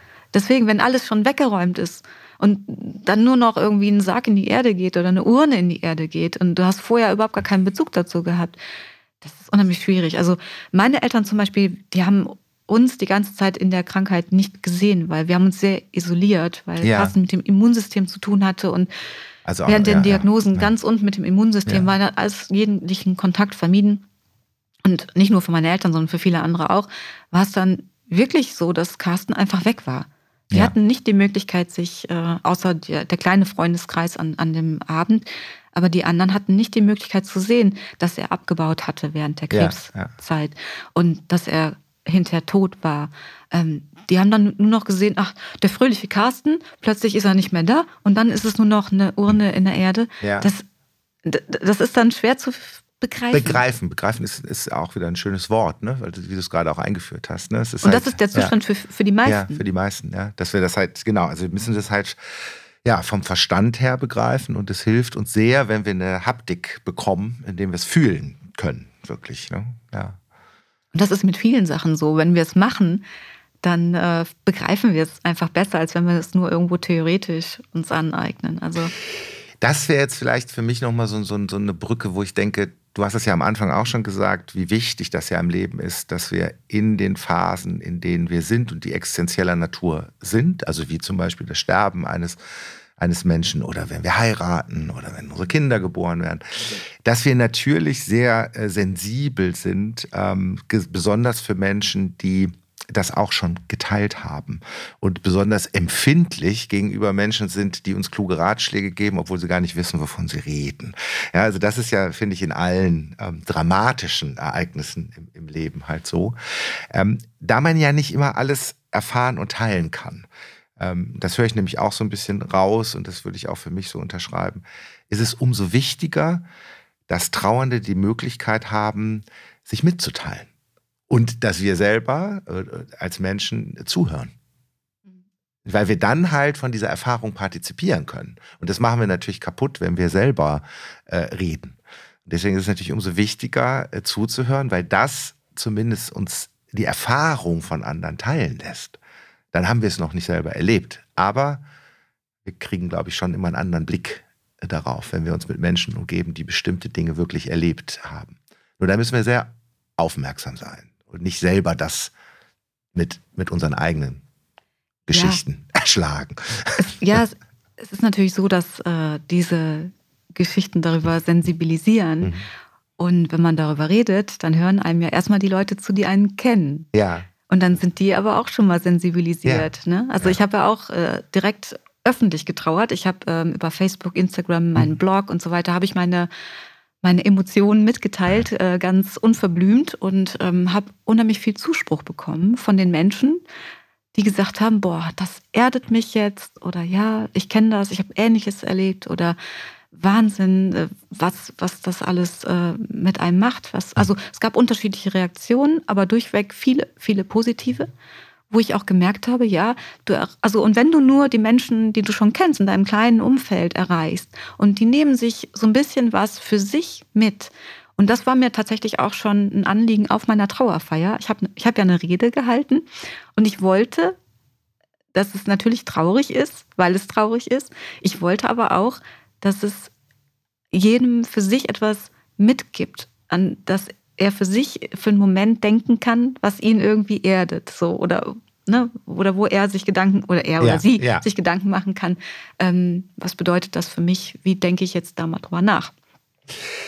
Und das versuche ich ja seither und deswegen sitze ich heute auch hier, weil ich glaube, das ist ähm, das ist so ein bisschen so meine Aufgabe, die, die ich als meine Aufgabe sehe, ähm, ja nicht nur Menschen eins zu eins als Trauerbegleiterin zu begleiten, sondern eben auch wirklich auf dieser Metaebene darüber zu reden, sich damit auseinanderzusetzen und ähm, ja in der Hoffnung, dass äh, irgendjemand sagt so, ha, ja doch, gerade für den Moment. Und wenn es nur ein Augenblick ist, ähm, bin ich mal geerdet und äh, das ist ja also das finde ich finde ich einen tollen Ansatz insofern, weil er zwei Dinge, glaube ich, zusammenbringt, die ja hier im Gespräch auch eine große Rolle spielen. Also wie schaffe ich es, individuell auf den Einzelnen einzugehen und ihn auch daran zu erinnern, dass er immer Teil eines Großen ist. Ja, also ich habe das so im Hinterkopf mit, äh, mit, mit dem Katholischen. Also wenn ich das jetzt mal ähm, auf eine theologische Ebene heben würde, würde ich sagen, das ist auch einer der großen Unterschiede zwischen dem Katholizismus und dem Protestantismus, dass man eben einerseits im Katholischen eher das Allgemeine in den Vordergrund stellt und also um es ganz vereinfacht auszudrücken, vielleicht auch unzulässig äh, vereinfacht, aber der Einzelne nicht so eine große Rolle spielt, weil er eben auch nur Teil der Gemeinschaft ist und letztlich ein, was du gesagt hast, ein Lamm Gottes, eins unter vielen. Und im Protestantismus eher der der Einzelne dann im Vordergrund steht und da zwischen hin und her zu kommen. Das hast du eigentlich gerade ganz schön beschrieben, also in deiner Trauerrede. Also einerseits zu sagen, so es geht jetzt hier schon um mich und um Carsten. Es ist nicht irgendjemand gestorben und es ist auch nicht irgendjemand zurückgelassen worden, aber es geht irgendwie auch um uns alle hier, weil euch wird es auch ereilen in der einen oder anderen Form. Und damit kriegst du wieder was Allgemeingültiges. Und dazwischen hin und her zu kommen, ist, glaube ich, die Kunst. Wenn es nur persönlich ist, dann sind alle anderen außen vor. Wenn es nur allgemein ist, fühlt sich niemand angesprochen. Und das ist wahrscheinlich die große Kunst, äh, immer im Leben, aber gerade in den existenziellen Situationen da gut mit umzugehen. Und das ist ja eigentlich das, was du auch in die Arbeitswelt versuchst reinzutragen, eigentlich zu sagen, guck ja. doch mal auf die, ähm, die da trauern oder getrauert haben, ähm, weil die sind dem Leben eigentlich so nah und so nah an dem, was uns alle umtreibt, den könnte man mal zuhören. Ja, stimmt. Vielleicht möchtest du da auch was drüber. Ja, sehr gerne. Ja, du hast es gerade echt äh, auch nochmal schön gesagt. Also das ist toll, wenn, mhm. wenn man nochmal so reflektiert wird in, äh, in dem, was ich viel intuitiv und aus dem Herzen raus tue. Wenn das aber so einen Anklang findet und ja. nochmal so gesehen wird, das äh, hilft mir auch sehr ähm, und zeigt mir auch, dass es berechtigt ist, dass ich das so mache, weil es ja, ja, doch auch auf der einen Seite, genau, sehr persönlich ist. Ja. Ich will mich ja gar nicht in den Mittelpunkt drängen, sondern ja. äh, ich will natürlich auch, dass alle anderen was davon ja. haben. So, ja, genau. Be das, merkt man, ja, das merkt man auch und da, da entstehen ja die tollsten Ideen und da, wo Menschen, glaube ich, dann auch Lust haben und die Bereitschaft, sich was davon mitzunehmen. Ja. Und das ist der Unterschied. Wenn man Mitteilung so äh, liest, dann, dann teilt man was miteinander. Ein Ratschlag ist immer, äh, dass da einer hierarchisch genau Bescheid weiß. Und das kann auch toll sein. Aber in diesen Fällen ist es wahrscheinlich meistens, kommt es ja auch von denen, die gar nicht so genau Bescheid wissen. Das ist ja das Problem. Ja, das stimmt. Ja. Genau. Ja. Das sind so überlieferte ja, Weisheiten. Ja, überlieferte oder ja, oder einfach, wo man, das ist ja vielleicht auch ein gutes Beispiel, dass wenn, wenn ein Ratschlag, wenn man das Gefühl hat, der ist nicht an die Person gekoppelt, dann ist er, wenn er noch nicht mal an die Person gekoppelt ist, die etwas sagt, wie soll es dann an mich andocken? Mhm. Das ist ja, das ist ja eigentlich das, das Störgefühl, das wir haben. Mhm. Dass wir denken, da erzählt jemand was, was er selber irgendwie nicht verkörpert. Was kann mir das sagen? Das, ja. das funktioniert nicht. Kann, nee, kann nicht funktionieren. Nicht. Ähm, ja, aber ähm, die Arbeitswelt. Ja, genau. die Arbeitswelt. Weil ja. das ist ja ein besonderer Schritt. Ich habe es am Anfang schon gesagt, vielleicht wiederhole ich es an der Stelle nochmal. Das Besondere daran ist eben nicht auch das, also auch möglicherweise das zu tun, was andere auch tun, nämlich für die Menschen da zu sein in Unternehmen, die trauern. Und da äh, eben nicht zu sagen, da musst du jetzt durch und jetzt kriegst du drei Tage frei und dann reißen dich mal ein bisschen zusammen. Äh, das ist auch immer wichtig und da sind Unternehmen, glaube ich, viel, viel weiter, als sie es früher waren. Aber dein Ansatz ist ja nochmal ein ganz anderer. Mhm. Ja, es gibt so, so mehrere ähm, Dinge, an die ich jetzt denke. Zum einen ist es so, ähm, dass wenn, also Trauern sind ja jetzt nicht, also Trauer ist ja etwas, was man eigentlich nicht will. Ne? Trauer soll ja. auch vorbeigehen, mhm. Trauer ist nicht schön, mhm. Trauer tut weh, mhm. Trauer ist Schmerz. So. Und dann bin ich ja auch erstmal so ein Wrack und im Unternehmen wahrscheinlich auch unproduktiv, fehle erstmal. Also Trauernde haben eigentlich keinen guten Ruf, ja, wenn man ja, so will. Ja, so. genau, nicht den besten Leumund. Genau. Ja. Es ist aber so, dass wenn man sich dann anschaut, wie das im Verlauf der Zeit auch ist, wenn jemand eben heilsam trauert, das heißt, er wird unterstützt in seiner Trauer, er hat Zeit und Raum zu trauern und er stellt sich dieser Trauer auch. Ähm, er möchte auch weiterleben, ne? dann ähm, kann ich das natürlich auch als Unternehmen unterstützen.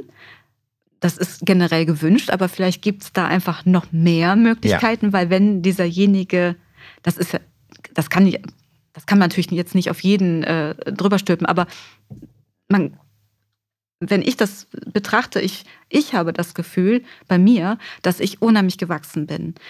Ähm, also diese, diese Auseinandersetzung mit der Trauer, mit meinem Leben und auch mit dem, was mache ich jetzt und was will ich in Zukunft machen, hat mich also so gestärkt und auch hat mir so viel abverlangt, was ich aber geschafft habe. Ich bin auch so stolz auf mich, dass ich das alles geschafft habe und worüber ich mir jetzt auch Gedanken mache und so weiter. Ich finde, da steckt halt ähm, ganz viel von dem drin, was wir in der heutigen Arbeitswelt, in, diesem, in dieser Transformation, in diesem Wandel haben wollen und brauchen, nämlich ganz viel Menschliches, ob das jetzt Resilienz ist, Empathie ist, Emotionen und so weiter. Und als Trauernder hast du so viel durchgemacht. Du hast dich mit, mit Emotionen, die widersprüchlicher nicht sein können, auseinandergesetzt. Du hast verschiedene Trauerphasen durch. Also ich bin jetzt nicht bei diesem Trauerphasenmodell, sondern es gibt äh, Trauer verändert sich im Laufe der Zeit immer wieder. Sie kehrt auch wieder an Punkte zurück. Also das ist ein heilloses Durcheinander, wenn ja, du so ja. willst. Ne? Und genau so, eine, so ein Chaos, wie die Trauer ist. Und wenn du es schaffst, dieses Chaos für dich wieder zu ordnen, ist es übertragbar auf das, was wir in der Arbeitswelt auch gerade haben. Wir haben eine unheimliche Komplexität. Wir haben ein Riesenchaos in der Arbeitswelt, in der Entwicklung. Wir wissen nicht, wohin es geht. Wir, haben also wir sind verunsichert. Ähm, wir haben Ängste und so weiter. Und das alles hast du in der Trauer auch. Und deswegen denke ich, wenn du es schaffst, durch diese Trauer zu kommen und wieder einen Sinn in deinem Leben zu finden, mhm. nicht nur einen Sinn in deinem Arbeitstun, ja. sondern in deinem Leben, das ist nochmal, finde ich, um einiges krasser. Mhm. Ähm, wenn du es schaffst, da wieder auf die Beine zu kommen, dann hast du einen ganzen Koffer voll Kompetenzen und Ressourcen ähm, angesammelt, die du doch super auch für die Arbeitswelt nutzen kannst. Soll nicht bedeuten, dass ich möchte, dass Arbeitnehmer jetzt Trauernde ausnutzen. Überhaupt nicht. Sondern dass Trauernde Beachtung finden, weil sie in der Lage sind, wenn sie gut durch die Trauer kommen und von Unternehmensseite und Kollegen, Kolleginnen unterstützt werden, auch am Ende zu Menschen werden, die mit einem ganz besonderen Blickwinkel mhm. auf das Menschsein, auf unsere Existenz, mhm. auf die Welt unheimlich viel dazu beitragen können, dass wir genau das verwirklichen können, was wir uns wünschen, nämlich menschlicher da zu sein, wenn uns die künstliche Intelligenz jetzt die ganze Arbeit abnimmt. Dann bleiben ja, wir nur noch wir, wir Menschen. Ja, genau, wir haben ja viel Zeit dann. Ne? Die können wir ja, könnten wir ja konstruktiv nutzen. Und das ja. finde ich halt so spannend. Also auch da einfach zu sagen, Trauernde sind nichts Schlimmes und Trauer ist auch nichts Schlimmes, sondern wir müssen von vornherein das begleiten und, und unterstützen. Genau, und Trauernde sind auch nicht nur unvollständig und müssen wieder vollständig gemacht werden, sondern das ist das, was uns eben auch ausmacht. Und das ist ein wichtiger Teil ähm, mhm. unseres Lebens. Und den auszublenden wäre blöd, weil wir dann halt auch viel Lebendigkeit und äh, die Fähigkeit mit, mit, du hast gerade gesagt, die Welt wird immer komplexer, das Arbeitsleben wird immer komplexer. Und die Trauer zeigt ja auch, wie komplex überhaupt unser hineingeworfen in diese hineingeworfen sein in diese Welt ist und äh, dass die Trauer eben eine gute Möglichkeit ist, diese mit dieser Komplexität, diesem Chaos umzugehen, ähm, ohne vollständig sein zu wollen, weil das ist was anderes, das wird nicht mehr passieren. Das ist ja auch ein Abschied.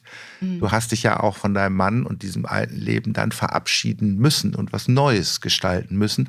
Das heißt, die Vorstellung, dass da wieder was ganz wird, ist ja schon ja. falsch. Also würde ich sagen, das ist wieder so ein Management-Ansatz. Ja, ja, genau. Nein, nee, das ist jetzt was Neues, was anderes. Eine ungewollte Veränderung. Eine ungewollte auch. Veränderung auch, die aber trotzdem bereichernd sein kann, wenn, wenn man sich ihr, ihr stellt. Ja, und ich meine, wenn jemand, der so einen Verlust erleidet und am Ende dann doch wieder ein zufriedenes, glückliches Leben führen kann, ähm, wenn, de, wenn derjenige der es schafft, dann schaffe ich das doch auch mit anderen kleineren Veränderungen ja. und Verlusten vielleicht. Äh, Zumindest äh, kann ich vielleicht mir abgucken, wie das gehen könnte. So. Das ist auch gut, das finde ich, find ich auch ein schönes Bild, äh, weil dann im Grunde genommen die Trauer so als die Auseinandersetzung mit etwas ganz Existenziellen, alle anderen Herausforderungen, Probleme und Veränderungen sind so kleine Abbilder mhm. dieses großen Themas. Und so wie du es gesagt hast, und da kann man sich doch dann für die eigene Lebensgestaltung das ist vielleicht, wenn, wenn man Design, das habe ich ja vorhin schon gesagt, auch als mhm. Gestaltung mal übersetzen möchte, dann ist das ja hier ein Lebensdesign im Sinne von Lebensgestaltung. Und da geht es halt nicht nur um Aufhübschung und da geht es halt nicht um Floskeln und Phrasen, sondern das ist halt schon ein anderes Brett, was da auf einen zukommt, mhm. was einem aber auch ganz andere Möglichkeiten bietet. Ja, und auch die. Ähm also ich habe nie eine Trennung gehabt zwischen dem, was ich beruflich mache und dem, was ich privat mache oder bin. Also der Mensch ist eins, ein Ding irgendwie. Ne? Und ähm, jetzt hatte ich auch nochmal den schönen Satz gehört, Menschen ähm, sind, äh, ja, jetzt habe ich noch nicht mehr auf Lager. Ja. Das können wir ja gleich ja, nachholen. Nicht schlecht. Ja, aber echt geil. Ja. Jetzt wollte ich einen schönen, schlauen Spruch sagen, weg ist er. Das ist das Schöne, das passiert ja ständig in Gesprächen, dass man dann hinterher denkt, mein Gott, was das wollten wir denn noch alles besprechen? Oh Gott, ich habe ja. aber ehrlich gesagt das Gefühl, dass es jetzt nicht ganz so schlecht ist, was wir die ganze Zeit besprechen oder äh, dass uns noch so viel fehlt. Man könnte natürlich ewig darüber sprechen. Ich habe eine, ewig nicht. Ewig, ewig, ewig kann man eben nicht, hast du recht. Ewig kann man nicht darüber sprechen. Ja, also ich glaube, was auch wichtig ist, ist, wenn es darum, also bei der Beschäftigung mit Tod und Trauer oder Verlust und Trauer ja. und äh, geht es ja immer wieder um das ja, Leben ja. und die Liebe. Und wichtig ist einfach auch und das Leben gestalten, das ähm, in einem Bewusstsein zu tun und sich eben dieser Endlichkeit bewusst zu sein. Und das Ding ist, dass man das immer so versucht, irgendwie achtsam zu sein, Achtsamkeit in den Alltag zu holen. Ähm, und wir machen da ja eigentlich schon ganz viel, aber gefühlt fruchtet es nicht immer so. Also äh, viele Sachen werden halt so auch zu einem Projekt und werden wieder versucht, durch irgendwelche Tools ähm, bei Laune gehalten zu werden. Äh, ne, ob das ein Zeitmanagement-Tool ist oder irgendwelche anderen Dinge. Also es ist so, ähm, wir versuchen so und wir strengen uns unheimlich an, das Beste aus dem Leben zu machen. Und ähm, es, ja, ist das, ist das so richtig oder muss man, also das ist ja wirklich auch schwierig. Wie mache ich das Beste aus meinem Leben? Was ist das Beste aus meinem Leben? Und muss ich das machen, was alle anderen machen? Oder wie komme ich dazu, mal in mich hineinzuhören? Was will ich jetzt eigentlich? Oder ist es jetzt auch völlig in Ordnung, wenn ich ganz bewusst auf der Couch liege, nichts mache und das einfach genieße? geht mir die Zeit abhanden? Äh, Habe ich dann ein schlechtes Gewissen?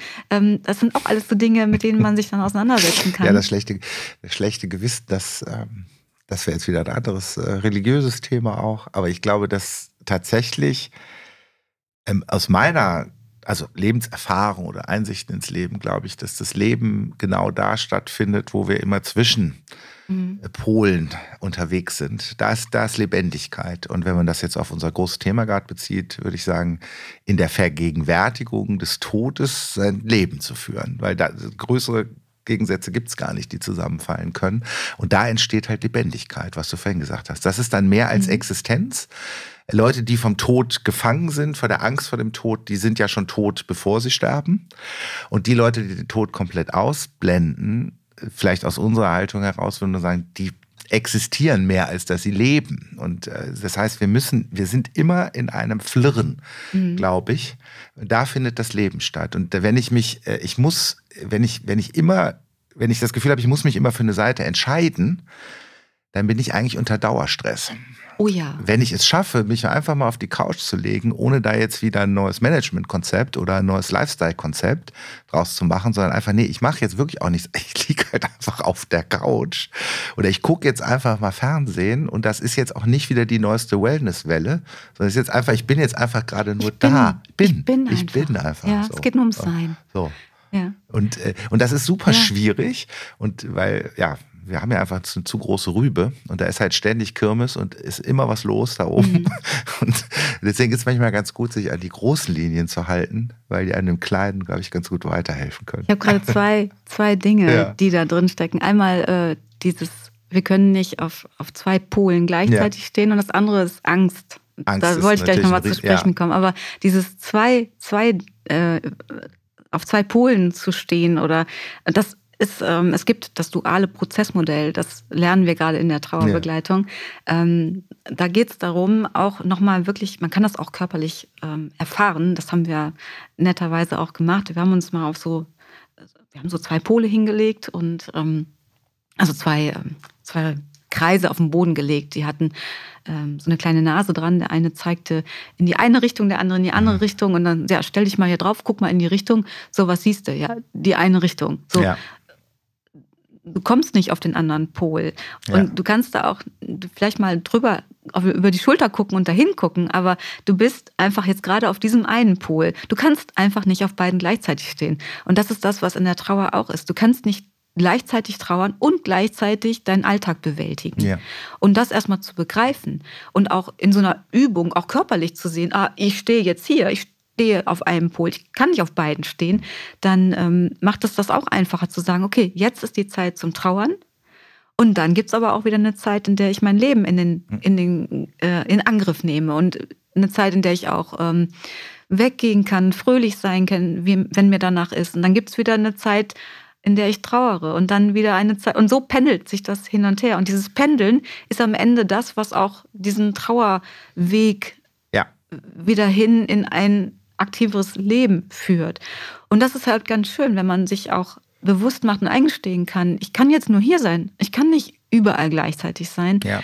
Dann, dann befreit man sich von, von diesem Gedanken und kann einfach nur sein. Und das ja. ist doch auch Leben. Das ist doch das.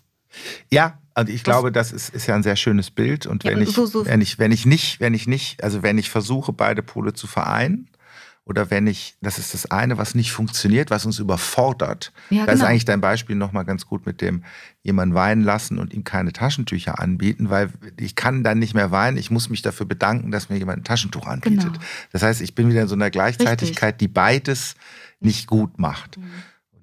Das zweite Problem wäre, wenn ich die Pole nicht wechseln kann. Das heißt, wenn ich in der Trauer versinke, also dann in die Depression abdrifte, wo ich gar nichts mehr fühle, im schlimmsten Fall, mhm. oder wenn ich Trauer halt verdränge. Mhm. Ja, genau, das sind dann die Extreme. So, ne, das sind dann genau. wieder die Extreme. So. Dann und, muss dieses Pendeln sein, genau. aber auch immer nur von einem Pol zum anderen. Also und eben nie mit beiden Beinen auf Du, und, und das ist witzig, weil das habe ich, ähm, das hab ich äh, gesehen in der, äh, in der Sendung ähm, da ging es halt um die Frage, auch um Trauer und dann ging es um die Frage, ähm, was, machen, was können Medikamente erreichen und da war so die einhellige Meinung, kurzfristig ja, aber eigentlich, und deswegen komme ich gerade auf mit den Polen, und äh, eigentlich geht es darum, sich in Bewegung zu setzen und zwar auch ganz physisch. Wo man gesagt hat, du musst gehen, du musst auch rausgehen, du musst auch in die Natur gehen, du musst halt sehen, dass du noch am Leben bist und dass du auch Teil hast und geh lieber drei Stunden spazieren. Ähm, als dir halt, als jetzt anzufangen, dann in den Zustand zu verharren, wo ich äh, mit Psychopharmaka versuche, das zu betäuben. So, das fand ich, fand ich einen spannenden Aspekt, weil er auch was mit Bewegung zu tun hat und weil er auch gleichzeitig nicht sagt, Medikamente sind böse, sondern aber mehr Bewegung ist besser als mehr Medikamente. So könnte man es vielleicht zusammenfassen. Da kann ich so viel zu erzählen ja. zur Bewegung, also ja, nicht zu Medikamenten, ja, aber zur Bewegung. Ja. Mache ich jetzt auch. Ja, mach mal. ich wollte nur ganz kurz ja. noch zum Thema Angst ja, was sagen. Angst ist also, ja ein Riesenthema, haben wir am Anfang schon eingeleitet, ja. aber gar nicht vertieft. Ja. Also weil du eben auch sagtest, wenn ich äh, Angst habe vom Tod, dann, dann äh, lebe ich auch nicht richtig und so. Das ist eben auch, also ähm, der Angst ins Auge zu blicken oder sich mit dem Tod auseinanderzusetzen, nimmt einem ja auch die Angst. Ja. Das heißt, desto, das habe ich ja bei meinem Diplom hier auch ja. bei meinem Thema gemerkt, desto mehr ich mich ähm, mit dem Bestatter unterhalten habe, da mal reingeguckt habe, mal in so einer Sargtischlerei war, desto weniger Angst hatte ich hinterher mhm. generell davor, überhaupt irgendwo in so ein Bestattungsunternehmen zu gehen. Das heißt, die Beschäftigung oder Auseinandersetzung oder auch das sich anhören, was wir hier zu erzählen haben, ähm, die Beschäftigung mit dem Thema nimmt Stück für Stück diese Angst. Ja. ja. Und wenn ich keine Angst mehr habe, dann kann ich auch mutiger werden. Und wenn ja. ich mutiger werde, dann kann ich natürlich auch meinem Leben mehr zutrauen. Ja. Und das finde ich so schön. Also dann existiere ich nicht, sondern dann nehme ich mein Leben in die Hand, weil dann ja. bin ich mutig geworden. Und ähm, ja, es erfordert halt ein bisschen Mut, auch sich mit dem Thema auseinanderzusetzen. Also meine Erfahrung sagt eigentlich, alles im Leben erfordert ja Mut, weil du ja. dann immer diesen Schritt gehen musst. Und dafür braucht man ja auch die, die Angst dann immer so ein bisschen, ähm, dass man sonst, sonst kann man ja auch gar nicht mutig sein. Ich muss mich ja über was hinwegsetzen. Ich darf mich eben nicht übermannen lassen. Und ich mhm. muss, und das ist das Schöne, und das kennt ja jeder, der mutig gewesen ist, wie man sich danach fühlt. Ja. Das ist ja ein ganz wunderbares Gefühl. Und das ja. kriege ich nur, wenn ich mich über, also wenn ich überwinde. Und ich hatte also. so viel Angst. Ich hatte Angst vor der Diagnose. Ich hatte Angst, was mit Carsten passiert, mit dieser Chemo. Ich hatte, ich hatte nur Angst. Ja, ja. Und ähm, trotzdem war ich mutig, ja. der Liebe wegen, ja, ja. Ähm, ihn zu unterstützen. Dann war ich mutig, mich damit auseinanderzusetzen, was passiert, wenn jemand stirbt. Mhm ähm, ich hatte Angst die ganze Zeit, natürlich. Ja, und ich genau, wollte ja. ihn ja nicht äh, verlieren und ja. ich wollte das auch alles nicht. Aber ähm, letztendlich hat, bin ich durch so viele Mutproben gegangen in, dieser, in, diesem, in dieser Zeit, dass ich jetzt ganz stolz darauf bin, dass ich das alles geschafft habe. Also so viel zum Thema Gefühl. Deswegen ist, ist das, was ich erlebt habe und Trauer im, im, in, dem Gesamt, in der Gesamtheit ähm, für mich auch so eine Ressource geworden, weil sie mich mutig gemacht hat. Sie hat mich mutig gemacht, auch mein Leben wieder in den Griff, also in Angriff zu nehmen.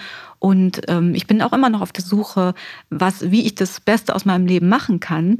Ähm, aber auch da, um wieder auf das Gehen zu kommen, ja. das ist tatsächlich ein Schritt für Schritt. Und mir war auch ganz klar, ähm, als Carsten gestorben ist, war mir ja erstmal klar, was ich alles tun wollte. Also die Beerdigungsfeier oder die, die Trauerfeier gestalten, die Beerdigung ähm, gestalten. Und ähm, ich bin dann relativ schnell zu meinen ähm, Eltern gezogen. Die haben ein Haus mit einer Einliegerwohnung. Ich bin in diese Einliegerwohnung zurückgezogen, weil ich erstmal nicht wusste, wie ich das auch finanziell alles äh, halten kann. Wir hatten eine relativ große Wohnung in Wuppertal. Und ähm, ja, dann hat das mit meinem Job leider auch nicht weiter geklappt. Ähm, dann gab es die Projekte, die da äh, anstanden, nicht mehr. Und dann gab es auch diesen Job leider nicht mehr. Dann ja, kam erstmal irgendwie auch alles zum Erliegen. Und ähm, in der ersten Zeit habe ich eben viel gemacht. Dann kam aber irgendwann, und gar nicht im ersten Trauerjahr, sondern im zweiten Trauerjahr, ähm, irgendwann so eine Art schwarzes Loch. Also da hatte ich das Gefühl, boah, jetzt bin ich irgendwie die ganze hm. Zeit so bergunter gegangen und da unten in diesem Loch, da ist so ein ganz klebriger, teeriger Boden mhm. und irgendwie klebe ich da dran fest und meine, ich kann die Schritte gar nicht mehr richtig vorwärts setzen und boah, das war, boah, das war, das konnte ich nicht aushalten, das war ganz schlimm. Ähm, dass ich auch gedacht, boah, wie komme ich da, wie komme ich da jetzt wieder in Bewegung? Bewegung ja. Und ich bin ähm, ganz viel rausgegangen in die Natur. Ja. Ich habe mir ja auch einen Hund zugelegt, der hat unheimlich viel für mich getan. Und man muss wirklich, oder man muss, das ist auch wieder ein Ratschlag, ähm, aber es ist gut, in Bewegung zu kommen. Und wenn es noch so kleine Mini-Steps sind, jeder Schritt hm. Ist, ja, ist, ist, ein ja. guter. Und man sagt ja auch, auch was das Thema Sinn angeht, lange Zeit wusste ich ja auch nicht so, wie kann ich mein Leben überhaupt wieder mit Sinn füllen. Auch da, dem Gehenden schiebt sich der Weg unter die Füße. Und auch jetzt merke ich, ich bin ja auch dabei, ich bin ja, also ich habe verschiedene ähm, Versuche durch, mich selbstständig zu machen. Ich habe irgendwo mal einen Teilzeitjob angenommen und so weiter. Und das hat alles irgendwie nicht, nicht gepasst, nicht zu mir gepasst oder die Zeit war noch nicht reif. Und jetzt bin ich an dem Punkt, wo ich denke, ja, ich will auch dieses Thema Trauer mitnehmen, Trauer und Leben und Trauer und Leben und Arbeitswelt und ähm, merke auch jetzt, ja, der, der Weg schiebt sich mir unter die Füße, aber ich gehe ja. auch. Ja. Und jetzt mache ich auch und setze auch Dinge um und setze Dinge in Bewegung und da entsteht was. Und das, äh, ja, äh, genauso funktioniert es. Man muss ja, gehen. Man muss gehen. Man muss gehen. Und das ist ja fast, ich finde eigentlich, das ist eigentlich ein schönes, schönes Schlussstatement gewesen. Man muss gehen, man muss, sich, man muss sich so lange in Bewegung setzen, bis sich der Weg unter die Füße schiebt. Und ich habe ähm, noch was gelesen auf deiner Seite. Und da ich vorhin schon mit einem Zitat angefangen habe, würde ich das auch noch mal vorlesen. Ähm, Trauernde haben oft eine einzigartige Perspektive auf das Leben, die aus ihrer Erfahrung des Verlusts und der Veränderung resultiert. Dieser Blickwinkel kann helfen, innovative Lösungen auch in der Arbeitswelt zu schaffen. Ich hoffe und ich glaube, also mir zumindest ist das nochmal sehr klar geworden, ähm, wie du das meinst, wie du das angehst. Und ich glaube, das ist eine große Ressource, die für viele Unternehmen sehr spannend sein könnte, das Thema Trauer äh, tatsächlich als eine Energiequelle zu verstehen die hilft in dieser modernen Arbeitswelt, in dieser Transformationswelt, die äh, in Zukunft auch viel von künstlicher Intelligenz, noch mehr von künstlicher Intelligenz bestimmt sein wird, zu gucken, was wir denn als Menschen da mit unserem Leben anfangen, einem Leben, das fernab äh, eines reinen Existierens stattfinden sollte. Das wäre sehr schön. Ich bin dir total dankbar für all die unfassbar schönen Anregungen und dieses ähm, sehr offene ähm, Gespräch über ein gar nicht so einfaches Thema was sich aber jetzt auch schon wieder ein Stück leichter anfühlt. Vielen Dank, liebe Britta. Ich danke dir. Es hat mir unglaublich viel Freude gemacht und ähm, ich bin sehr gespannt, ob es äh, ja auch von außen Feedback gibt auf unsere Folge. Das, und da wer, bin ich fest von überzeugt. Ja, also wer gerne auch mit mir sprechen möchte, der äh, ich ja, ich bin für jede Frage offen. Ich bin ja. ansprechbar. Ja, du bist ansprechbar. und genau, das wird ja im Text dann nochmal erwähnt und natürlich auch deine Webseite nochmal geteilt. Und wer mich anspricht, den leite ich natürlich gerne an dich weiter. Vielen Dank für dieses sehr, sehr anregende Gespräch. Danke dir. Danke dir.